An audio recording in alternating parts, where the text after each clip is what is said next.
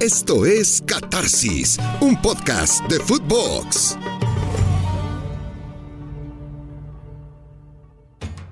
Catarsis y el privilegio de saludarle a un catarsis muy especial porque el número total del fútbol, quizá porque somos una cultura marcada por el sistema métrico decimal, el número total en el fútbol es el 10.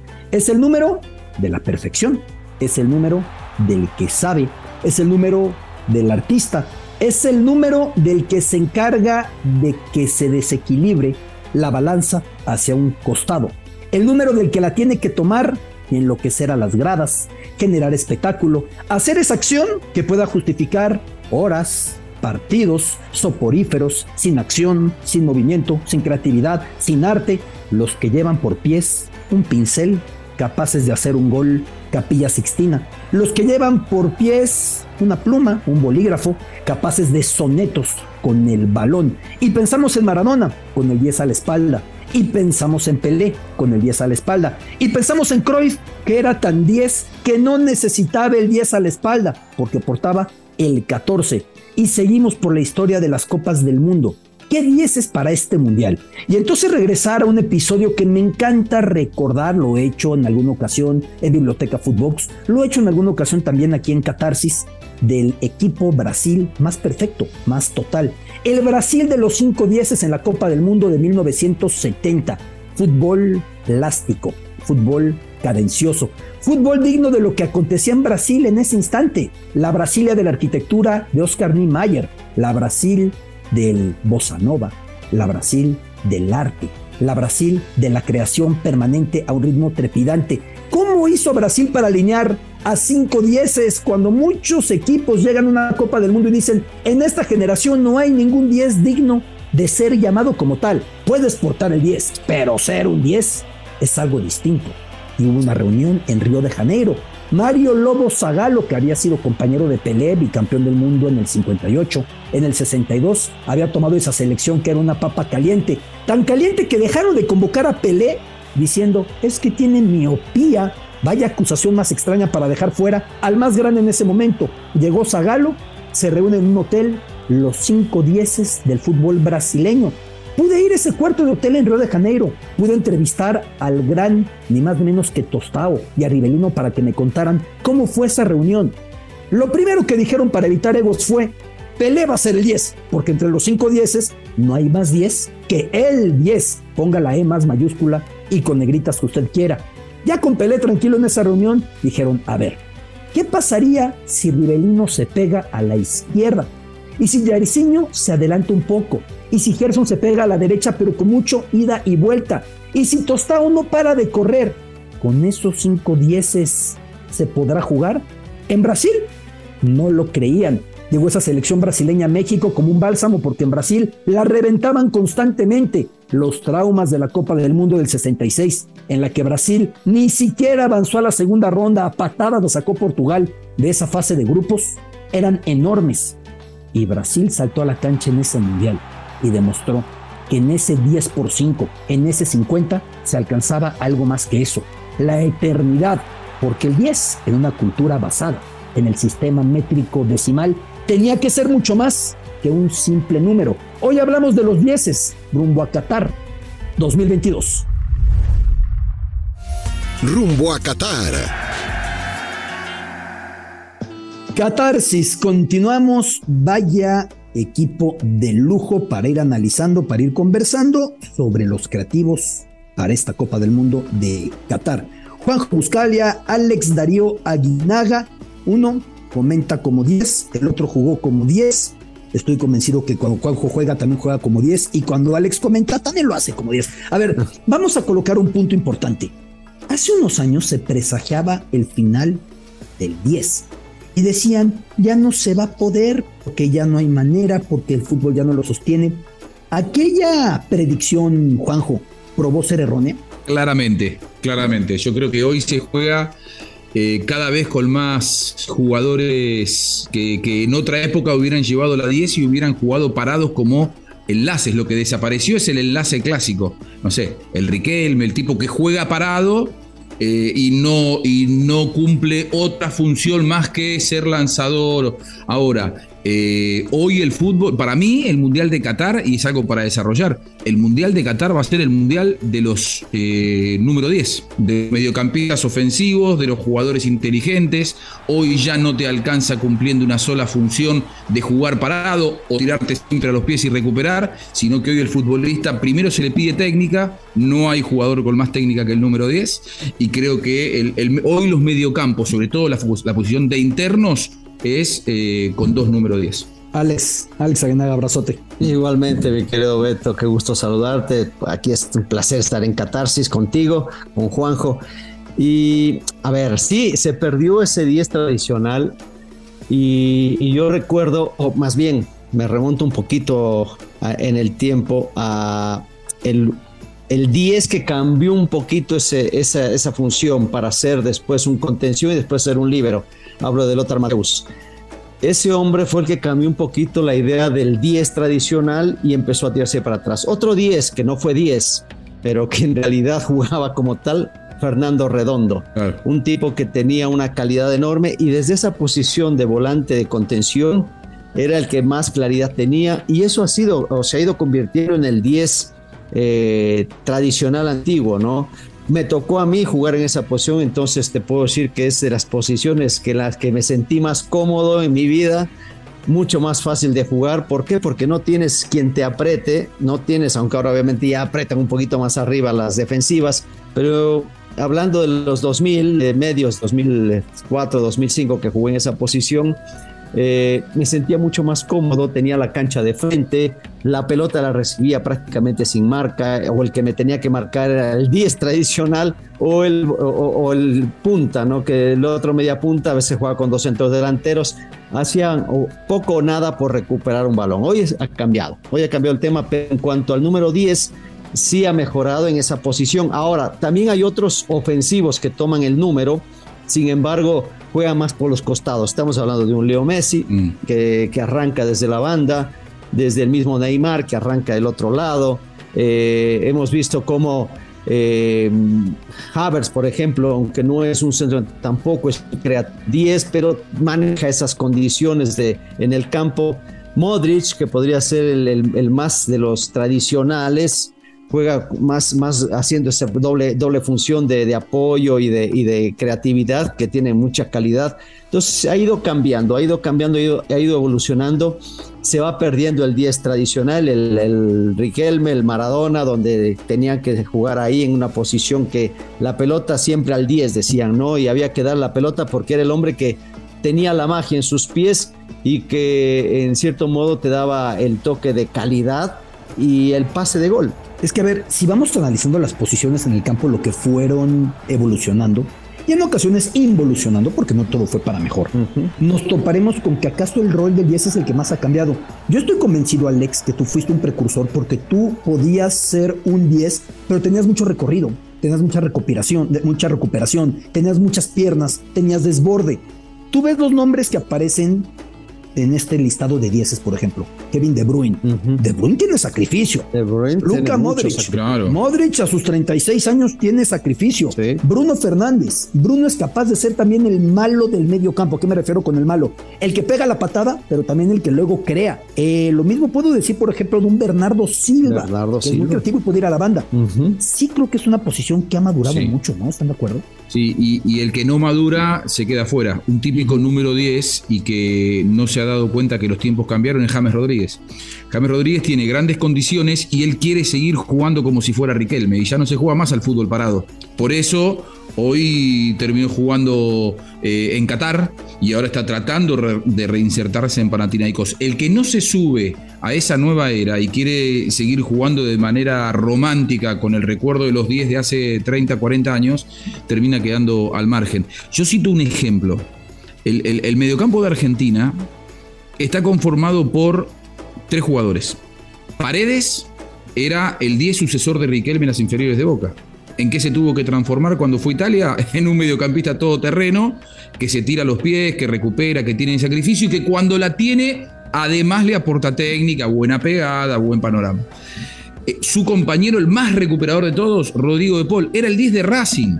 En las inferiores de Racing se hablaba de un 10 que era crack, Y mira lo que es hoy Rodrigo de Paul. Se te tira, o sea, trataba con los dientes como Simeone. Y el otro es Giovanni Lo Celso, el 10 de central de las inferiores. O sea, ahí se juntaron tres número 10 de los que se viene hablando cuando todavía ni siquiera eran profesionales en el fútbol argentino, que para llegar a la elite tuvieron que dejar la galera y el bastón y ponérselo overol, porque si no, hoy no jugás. No, no, pero es que aparte es, es así. Hoy ves, por ejemplo, Brasil. Este Brasil de Tite, el último Brasil, ¿no? Porque no, no dejemos atrás. Estaba Paquetá, que es un hombre creativo, un crack. que juega como un volante 8, prácticamente al lado de Casemiro.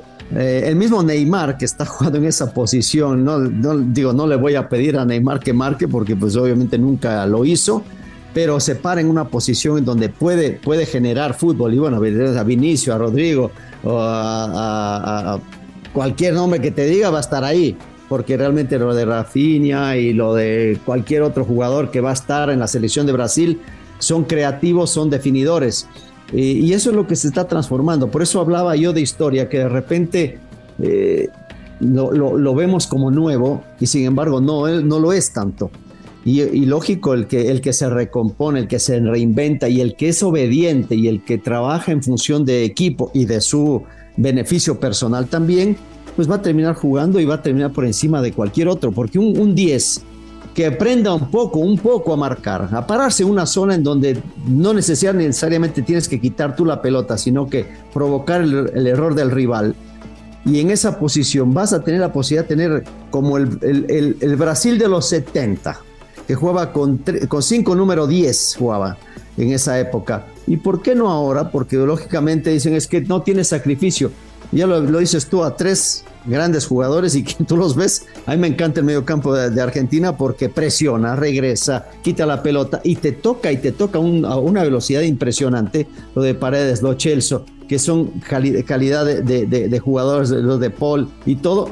Pues, le, le, limpian el camino para que luego se junte un talentoso más todavía como Messi y los otros aunque Di María, digo, no es nada bobo, tiene para jugar, el otro tiene para llegar, Lautaro, o sea, te, te dejan una claridad enorme y además presionan, que eso es un punto importante a nosotros como técnico, queremos un jugador que trabaje para el equipo, no que esté parado. Yo, por ejemplo, eh, me tocó ver a Messi, eh, juega caminando, claro, le puedes decir, no, es que está mirando qué es lo que va a hacer, sí, pero juega caminando. El tipo cuando tiene la pelota te, hace dos goles, o sea, te toca dos veces la pelota y te hace tres goles. Entonces sabes que tiene ese hombre ahí, tienes que hacer un equipo para que él esté también contento, pero te puso tres creativos, tres tipos talentosos en la mitad de la cancha y eso le ha beneficiado muchísimo a la Argentina. Vamos a ver qué otro equipo se puede comparar. En el Mundial no veo alguno, te digo lo de Brasil, que podría ser lo más cercano, a, esta Argentina porque también tienen ese, ese toque de calidad y los otros son un poquito más rígidos, pero que tienen igualmente buen fútbol, ¿no? A ver, hablaba yo en el inicio de este programa de los cinco dieces de Brasil en la Copa del Mundo del 70, que es un ejemplo paradigmático, ¿no? Pero podemos pensar en la evolución de la posición en el Mundial 86. Para que Maradona dispusiera de esa libertad, tenía detrás a un Checho Batista, que en la historia nos ha querido decir que no sabía con el balón. Sí sabía con el balón. un crack. Lo que pasa es que para ser más grande el mito de Maradona, nadie sabía tocar la pelota, se cuenta. No, era un buen equipo ese de Argentina. Lo que pasa el negro Enrique tenía ahí. La diferencia de Maradona respecto al resto era muy superior a la era de Tele respecto al resto del 70. Inclusive una, gran injusticia que cometimos en la historia, todos los que la contamos, es que eh, queda el, recuerdo de que ese equipo del 86 era un equipo que, como era de Bilardo, era defensivo. Yo justo el otro día hice un listado de esa clase de mediocampistas que tenía aquel equipo. Maradona, Bocini, que era el ídolo de Maradona. Maradona se inspiró en él, jugador exquisito. Claro. El Vichy Borghi. Vichy, Claudio. El Chino Tapia y Marcelo Troviani. Todos eran el número 10 y todos estaban en esa lista. Digo, eh, lo que pasa es que después, bueno, tenías otros jugadores que cumplían otras funciones. Yo creo que hoy la evolución del fútbol lleva a que la recuperación no es de un solo jugador, sino que el, equipo es el que tiene que recuperar y se, y se, lo utiliza como un concepto. Es decir, el concepto del equipo tiene que ir detrás de que todos están eh, involucrados y comprometidos con las labores de recuperación, inclusive con la, presión tras pérdida. Hoy ya no es que pierdo la pelota en tres cuartos de cancha y necesito que vaya mi, recuperador hasta tres cuartos de cancha para recuperar el balón, sino que el mismo habilidoso que pierde la pelota, asociándose con dos o tres compañeros, presionan sobre el balón para recuperar en los próximos dos o tres segundos. Digo, el concepto de marca hoy cambió absolutamente y hace que todos tengan que involucrarse en esa función. Ahora, cuando la recupero, cuanto mejor juegue ese futbolista, más probabilidades tengo de mantener la posición. Por eso es que digo que creo yo que el Mundial de Qatar va a ser el Mundial de los número 10, de los mediocampistas internos. ¿Puedo añadir al listado de los que ya mencionamos a Christian Eriksen? Sí. Cuando surgió en Dinamarca, le veían rasgos de Mijael Laudrup. Luego en el Tottenham tuvo momentos más adelantado, más a la banda. ¿Tiene esas condiciones? Yo, yo la verdad, mira, Eriksen tiene mucha calidad.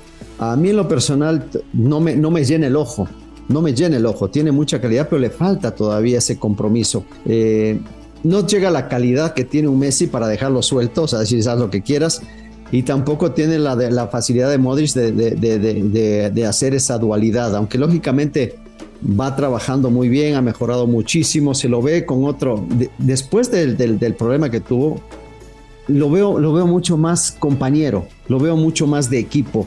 En ese momento lo veía yo, bueno, Eriksen sí, el 10 era como que flotaba un poquitito ahí en, tres cuartos de cancha, a la espalda de los volantes. Era un jugador más de ofensiva, no, no se preocupaba tanto. Ahora lo veo mucho más comprometido y eso creo que lo ha mejorado, lo ha mejorado su capacidad física, es indudable. Lo veo más delgado. Eh, jugadores que que quizás eh, se, pueden quedar en nada más. Ah, yo tengo calidad, lo de, lo de James, ¿no? Yo tengo calidad, dame la pelota que yo le, hago una, una, jugada de gol.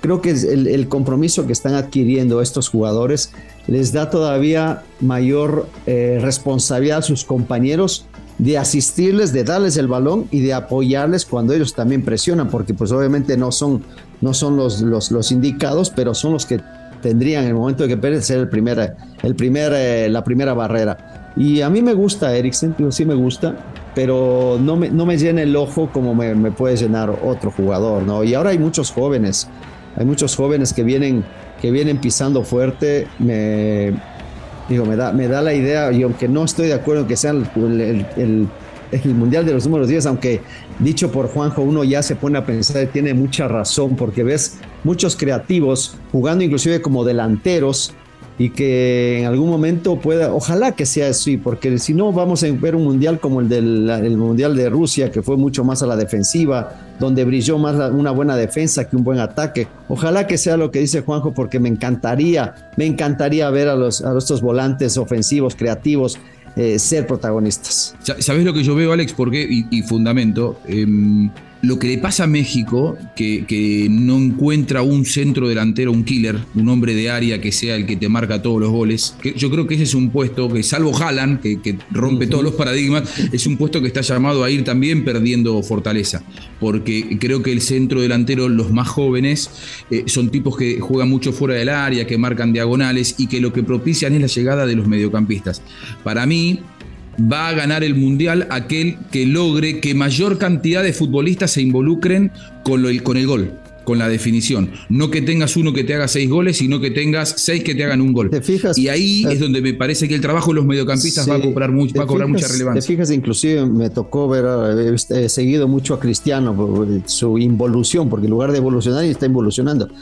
Eh, al colocarlo a él como centro delantero fijo, tanto en Portugal como en el, en el Manchester, ha perdido, ha perdido contacto con la pelota, ha perdido gol inclusive, ¿no? Que vemos las jugadas. Está, está, yo creo que por el físico, le están cuidando, qué sé yo, lo están poniendo en una posición en la cual no tenga que hacer un sacrificio de venir atrás, pero él mismo se está perdiendo por el hecho de no haber hecho la pretemporada, por haber tenido esos problemas si salía o no salía.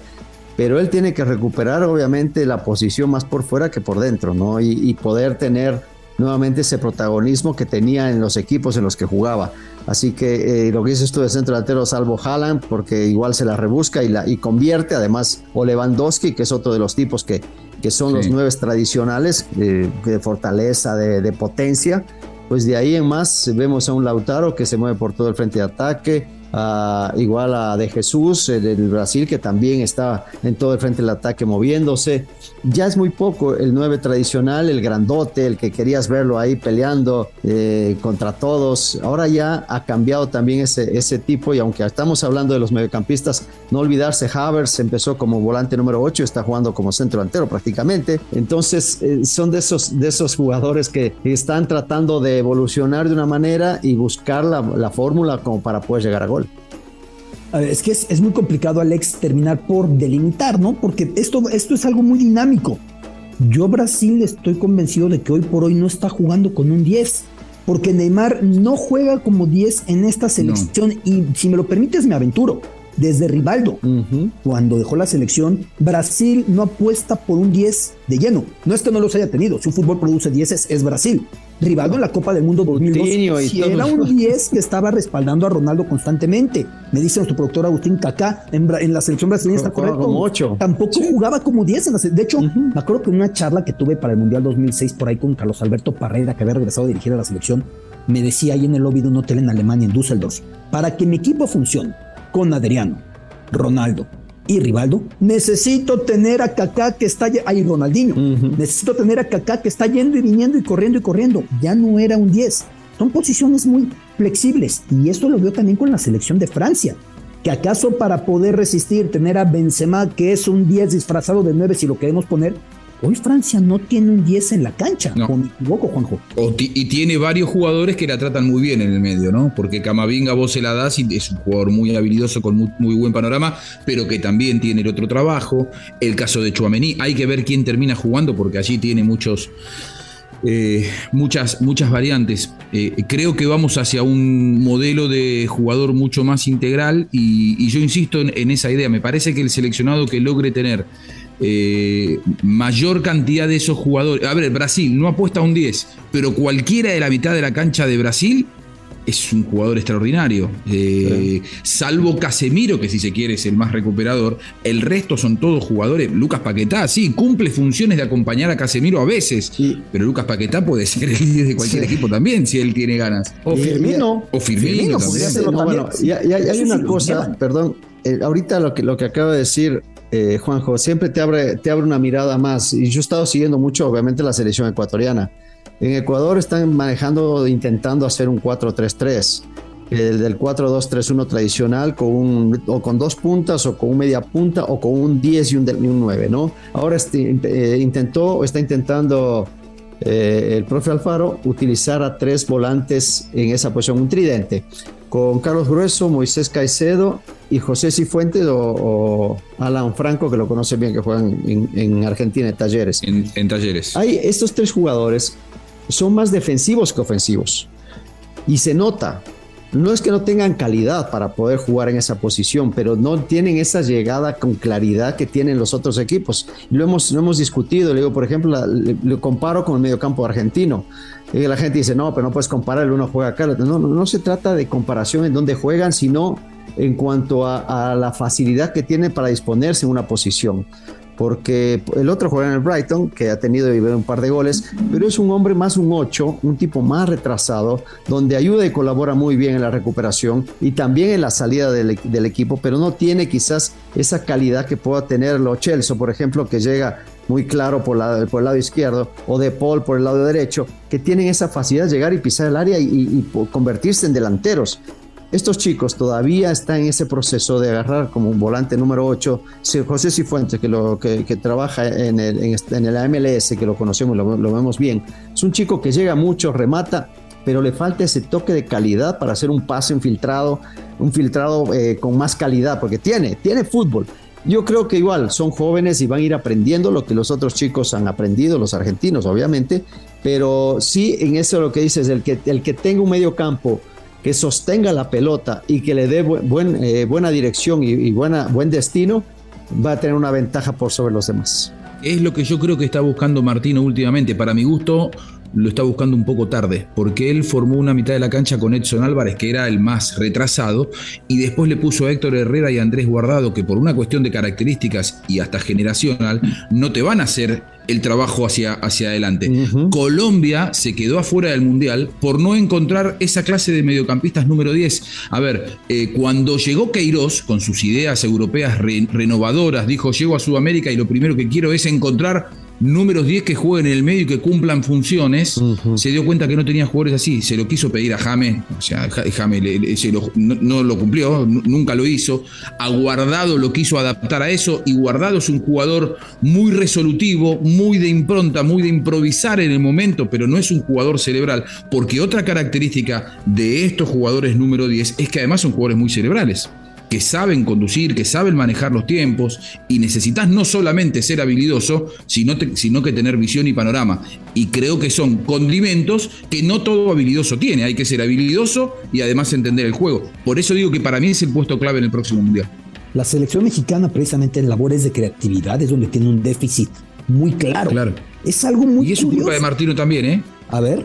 Es culpa de Martino también porque lo empezó a buscar tarde.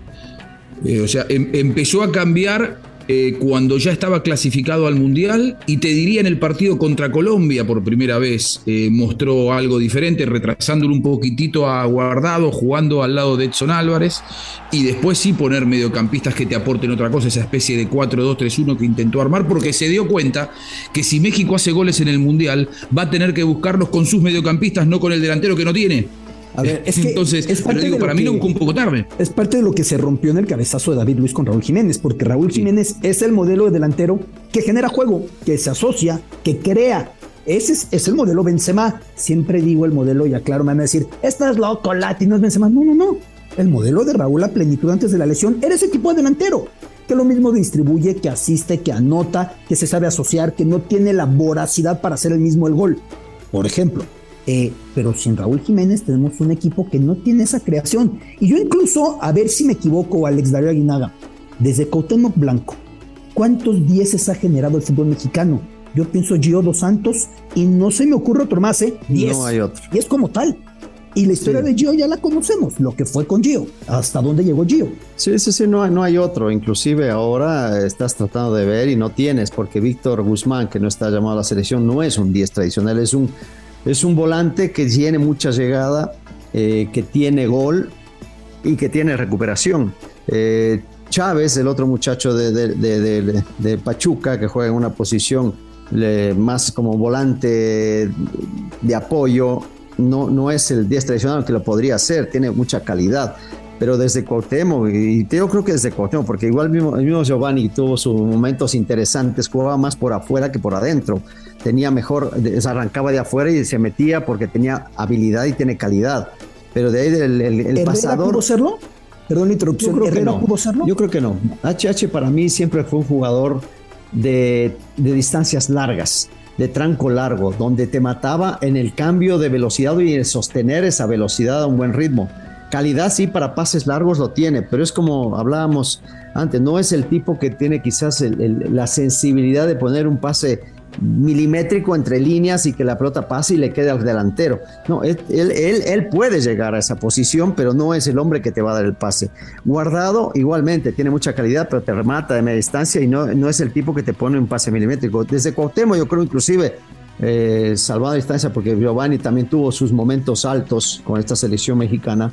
Desde, desde Cuau yo creo que no ha habido en México un, un 10 que pueda que pueda cambiar inclusive, bueno, eh, recordemos de, de Ciña, que fue nacionalizado y todo, de los, de los mejores, de los mejores 10, porque el Chaco también cuando fue y fue nacionalizado, naturalizado, Chaco es un volante que tenía llegada, pegada, pero no era el 10 tradicional tampoco. Sebastián Córdoba era un prospecto de 10. Sí. No terminó.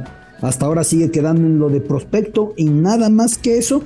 Y entonces cuando empecemos a ver por qué la selección tiene tan poca llegada, hay que entender que la persona encargada de generar esa llegada no la tenemos. No y se busca entonces repartir esa labor entre tres o entre cuatro o entre los extremos o entre a ver quién puede inventar algo, muchachos. A ver, el que se le ocurra algo, hágalo. Sí. Y ese es un problema. Eh, cambió tanto esta posición. Antes el número, el número 10, cuando éramos eh, chicos y, y- y había un crack como Alex Aguinaga dentro de la cancha, no era Alex ese, ese típico número 10 vago, pero me acuerdo que eh, yo iba a ver fútbol y me decían, mira el número 10 dónde está. Y los días de verano de mucho calor se paraban en la sombra, ¿no? Porque ellos esperaban que les llegara la pelota. Antonio Carlos Santos, el brasileño hacía eso. Dependiendo dónde estuviera el primer tiempo se iba a un lado cuando estaba la sombra, el segundo tiempo se iba a la izquierda Claro. y donde estuviera te cambiaba el partido. Le Era- la pelotita y cambiaba el partido. Eran licencias que se le permitían al crack porque cuando él entrara en, en contacto con el balón te cambiaba el partido. Ahora, al número 10, le pedimos el, el famoso término que viene de la Premier League, el, el box to box. Porque hoy pedimos que el número 10 llega, pise el área rival y haga goles, pero que también recupere en tu propia área. Por eso eh, no alcanza con ser inteligente porque le pedimos que corre, que corra, no alcanza con la dinámica y la velocidad porque le pedimos que piense, lo que decía recién Alex de, de HH, es un hombre muy dinámico, pero que, o cuadrado, pero no, no es ese tipo cerebral que te va a poder manejar un partido. Entonces es cada vez más compleja esa función. Por eso decía, aquel seleccionado que logre reunir dentro de un equipo mayor cantidad de estos jugadores con estas difíciles características, son los que van a marcar la diferencia.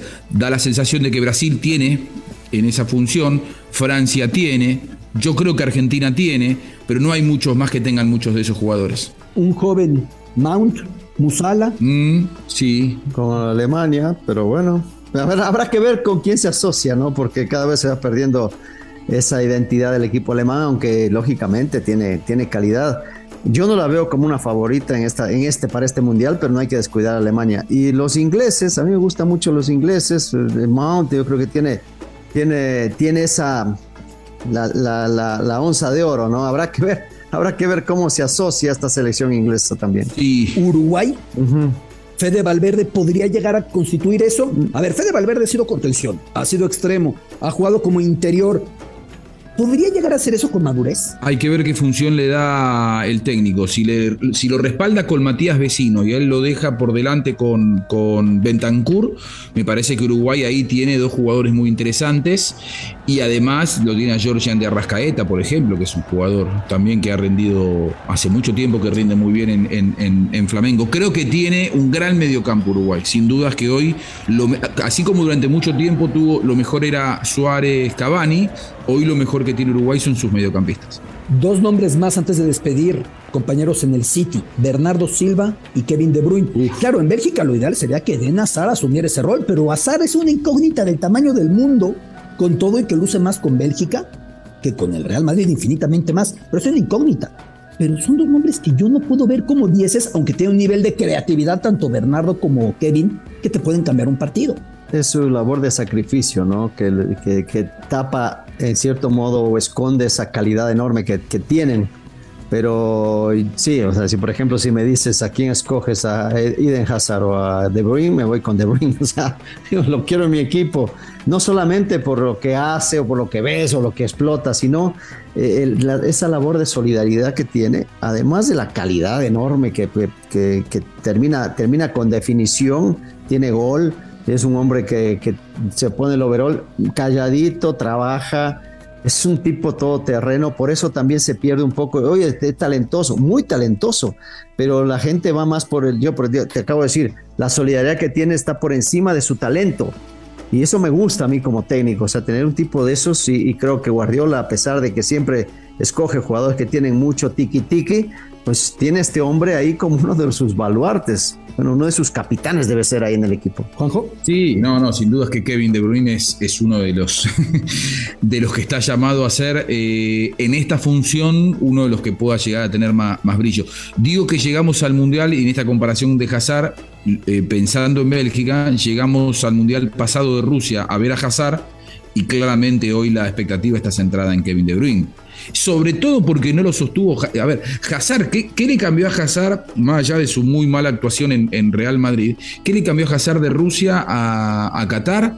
que tuvo el pase de su vida. Es decir, llegó a la cúspide y a partir de allí, para cualquier futbolista, llegar a Real Madrid es despegar y consagrarse en un club que además, mientras vos estabas, ganó la Champions y él no logró tener minutos, él no logró asentarse.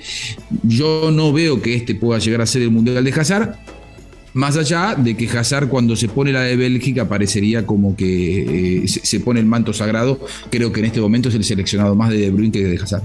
Pues yo con este medio campo y con estos tres en medio, con Alex y con Juanjo delante, a donde sea juego y estoy seguro que ganamos, aunque no la toque. Ha sido un placer esta charla, de verdad. Querido Juanjo Buscalia, querido Alex Aguinaga, les mando un gran abrazo. Un honor. Un fuerte abrazo para todos. Gracias. Saludos. Continuamos en Catarsis. Entra ahora en codere.mx o descarga nuestra app, donde podrás encontrar toda la emoción del fútbol de nuestra liga en un mismo lugar y aprovechar el bono de bienvenida más fácil de liberar. Disfruta minuto a minuto de los mejores partidos de la Liga Mexicana con todas las estadísticas de tu equipo favorito y de tus rivales en tiempo real.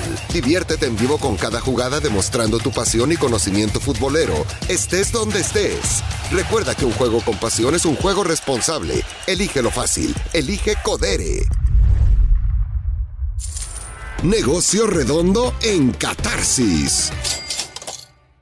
Y en esta catarsis ya extrañábamos, echábamos en falta los datos del negocio redondo rumbo a Qatar. Iván Pérez, el mister. Querido Iván, ¿cómo estás? Hola, ¿cómo estás Alberto? Muchísimas gracias por la invitación nuevamente aquí en en Catarsis. Y pues hoy vamos a, seguir con este recorrido de los estadios que sin duda son un emblema no solo arquitectónico sino también un legado y también hay que decirlo pues una identificación significativa de las copas del mundo. Y hoy toca el turno a un estadio especial para México porque es donde va a debutar contra Polonia la copa, en la Copa del Mundo y es el 974 eh, es un estadio que se estrenó el 20 de noviembre del 2021 el nombre viene pues del Código de Marcación Internacional de Qatar, que es justamente este, 974.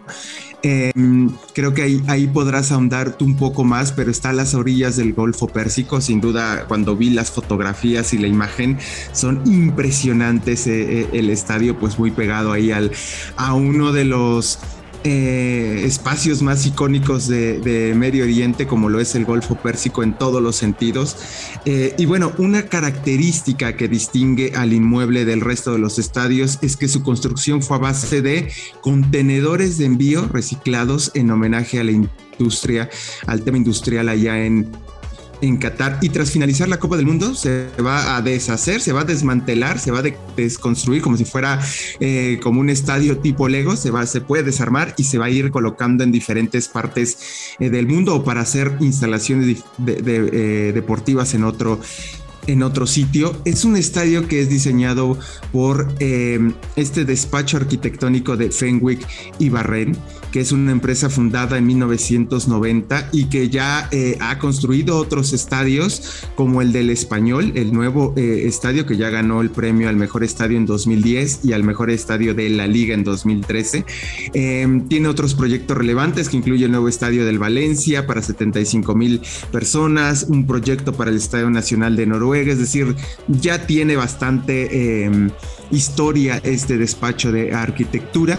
Eh, el 974 tiene capacidad para 40 mil espectadores y hay que decirlo, bueno, además de que ahí debuta la selección mexicana eh, contra Polonia en el grupo C el próximo 22 de noviembre, también va a tener partidos espectaculares y figuras icónicas. La de Cristiano Ronaldo eh, con Portugal contra Ghana, la de Mbappé y Benzema el 26 de noviembre Francia-Dinamarca, Brasil contra Suiza y obviamente Polonia-Argentina con Leo Messi, además de que va a tener un partido más, Serbia-Suiza y uno de octavos de final. Un, un estadio que sin duda historias va a tener muchísimas que contar y con toda la atención mediática.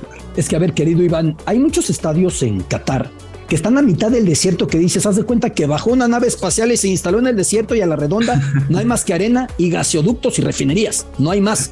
En el caso del 974 que es provisional, está en el corazón en el corazón de Qatar. Dos paradas en metro desde Suwakif, el mercado central, que es uno de los puntos medulares del, del Emirato, enfrente del Museo Nacional de Qatar, que es esa rosa del desierto, es emblemática roca que se encuentra en el desierto. Es un museo espectacular. Está justo enfrente y sí está sobre la corniche, el extremo oriental de la corniche. Es una corniche muy larga, todo el paseo marítimo, toda esa bahía de Doha. Me va a costar trabajo a mí regresar a Qatar si tengo el privilegio después de la Copa del Mundo y no ver el estadio 974 ahí, porque es en un punto medular y yo he conocido Qatar con estadio en ese sitio. Pero abre pauta también para entender una nueva tendencia estadios desmontables, no construir lo que se va a usar tres veces, ocho veces y después una vez al año y después nunca. El Estadio Nido del Ave de Beijing, por ejemplo, que ahora recibió los Olímpicos Invernales en este 2022 al inicio, ya se utilizaba solamente para recorridos turísticos, porque a ningún equipo de fútbol de China le conviene un estadio de ese tamaño y pagar ese mantenimiento. Hay que entender la relevancia de lo que es sustentable y lo que es utilizable. Y este estadio abre esa pauta. Un estadio desmontable, me decía la persona que lo construyó, Iván, en cuestión de un año y dos meses lo podemos volver a montar en donde nos digan. Wow no con bajos recursos. Me parece que es otro paradigma lo que está abriendo, ¿no? Sí, totalmente. Creo que si hay algo que le debe el deporte eh, al, al mundo es justamente el tema de la sustentabilidad. Me parece que si bien es cierto, eh, es un tema que en otras industrias ya ha estado o está en boga, hoy en día la sustentabilidad tiene que ser un factor relevante en la industria deportiva y todo tiene que ver. La FIFA tiene que poner, los países eh, eh, que organizan, los propios clubes y bueno, ya iríamos a un tema más, pero es una deuda pendiente que tiene el deporte y qué bueno que el fútbol empieza a tomar eh, conciencia de eso, porque justo hablábamos en las primeras entregas de Qatar de los enormes fastuosos y millonarios elefantes blancos que hoy pues valen pues no creo que ni siquiera un cuarto porque están en abandono, ¿no? Doy ejemplos.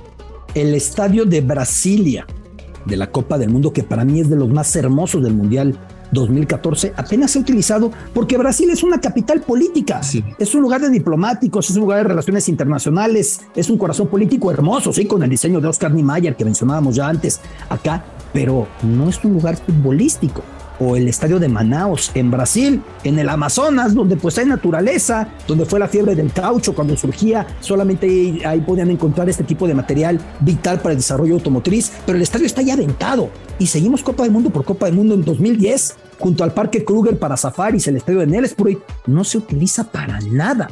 Bueno, Atenas hizo para 2004 dos parques de béisbol uno béisbol y uno softball. ¿Quién juega béisbol en Grecia? Si me acuerdo que la novena la habían conformado con greco norteamericanos o greco estadounidenses que decían, oye, tú tienes un abuelo griego, vente a jugar a los Olímpicos. Claro.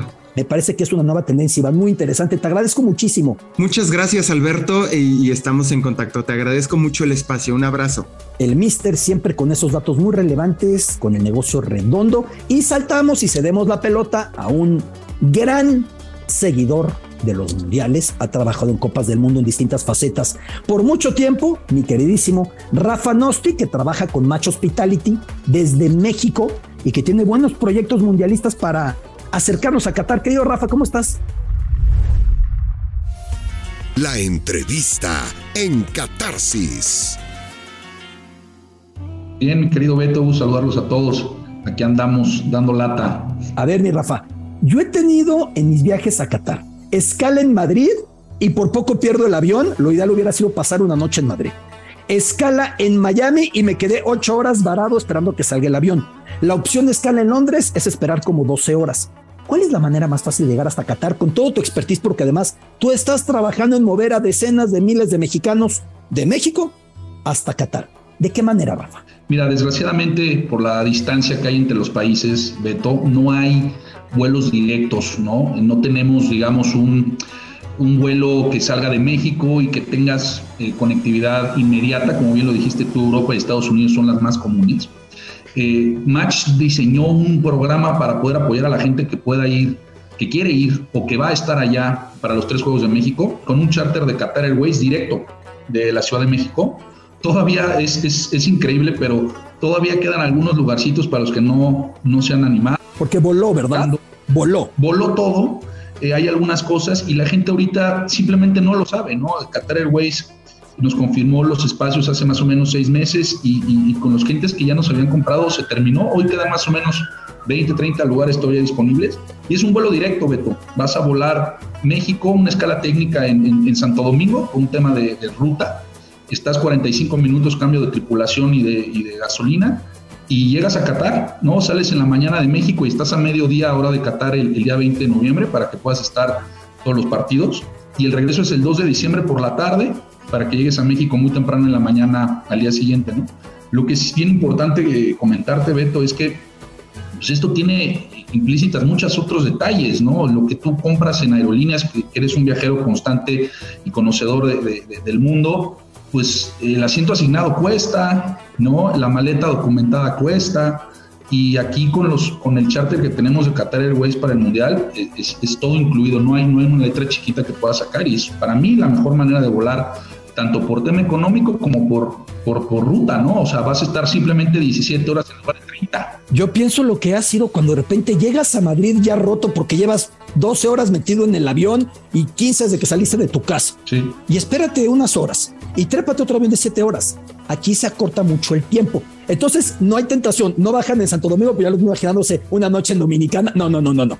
Nada más paran técnicamente y siguen hasta hasta tierras mundiales, siguen hasta Qatar. Eh, la tarjeta Jaya me preocupa mucho. Hemos explicado parte de lo que buscamos en Qatar, sí, Rafa, es que la gente entienda cómo ir a Qatar, quitar mitos, hemos explicado bien. No les piden acta de matrimonio para hacer check-in. No, no, no, no, eso no es. No. Si una mujer camina sola, no la meten a la cárcel. En uno de mis viajes, de hecho, mi señora esposa me acompañó y mientras yo estaba grabando, ella se movía por donde quería. No, no, no. Hay muchos mitos que hay que sacar, así como hemos condenado las facetas que hay que condenar. Abierto el debate donde hay que abrirlo de cuestiones que no tienen que ser y el fútbol no tiene que legitimar. Pero a ver, Rafa, la tarjeta Jaya es indispensable para ir a la Copa del Mundo.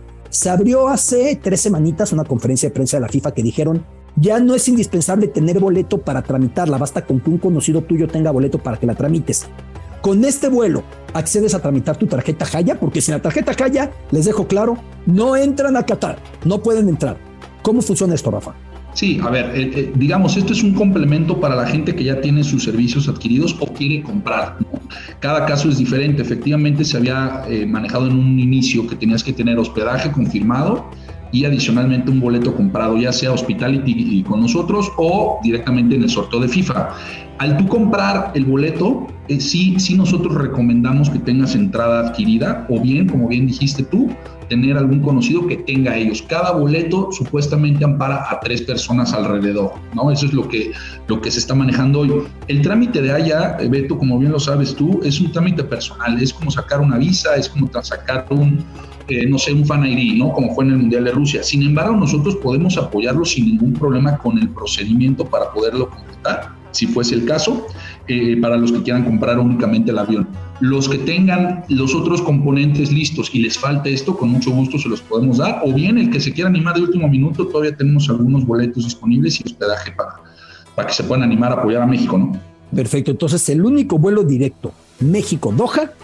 Volaron los asientos, todavía quedan asientos disponibles, lo tiene Match Hospitality en México, ahí el señor Nosti nos está explicando toda esta situación, por si alguien le interesa, en Match Hospitality, en sus redes. O a ti, Rafa, ¿cómo te encuentran en redes? Por si alguien está interesado. Rafa Nosti, estoy en Twitter y, en Facebook para cualquiera. Y de cualquier forma, tienes tú, mis datos, Beto, eh, si quieren eh, vía correo electrónico o compartir el celular a gente que esté interesada, con muchísimo gusto los podemos atender. Y esta intención, Beto, era eh, comunicar a la gente lo que existe, porque esta, esta alternativa, además de que es más barata que las demás, tiene muchas comodidades eh, implícitas que, que, la gente desconoce y que pues hay que aprovecharlas, ¿no? Estamos a un mes y medio del Mundial. Oye, la última, Rafa, tú eres experto en eventos, incluso me acuerdo que en Londres 2012 por ahí nos vimos cuando el tricolor llegó a la final y le ganó a Brasil en Wembley. 90 mil boletos comprados por mexicanos, pero muchísimos también de Estados Unidos y sabemos que muchos son hispanos.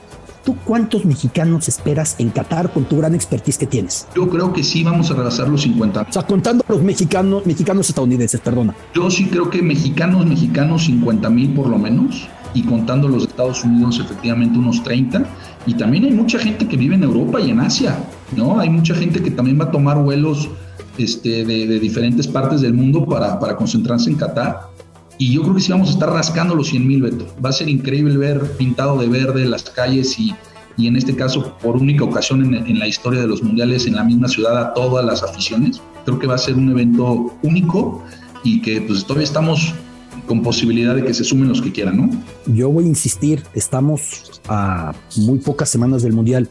No lo dejen para tres días antes, ya es tan tarde, ¿eh? Sí. Pero si se van animando ahorita, muévanse, tienen la opción del vuelo directo, hagan lo que más les convenga eh, y no dejen para el último instante porque no se va a poder. Es una ciudad que va a buscar recibir a lo que suele ser un país completo. Por eso hace falta planear. Querido Rafa Nosti, te mando un abrazote. Gracias, mi querido Beto. Saludos a todos. Gusto saludarlos. Rafa Nosti de Match Hospitality México y este vuelo directo, el único vuelo directo que va a salir desde México hasta Qatar con una simple parada técnica de 40 minutos para seguir hasta tierras mundialistas. Así se dice en árabe. Y cerramos esta catarsis dedicada a los creativos, a los talentosos, a los que saben, pensando en el Ashra. ¿Qué significa Ashra? El 10. Antes que cerrar, como siempre hacemos una pequeña clase de árabe en esta madraza. No piense palabras malas cuando digo madraza, así se dice colegio en árabe. De esa manera yo sé que el pollo si alcanza a escuchar va a decir, ¿cuál madraza? Y ya me lo puedo imaginar. Pero aquí los números rápidamente. Los números o los aedad. Uno en árabe, wahed.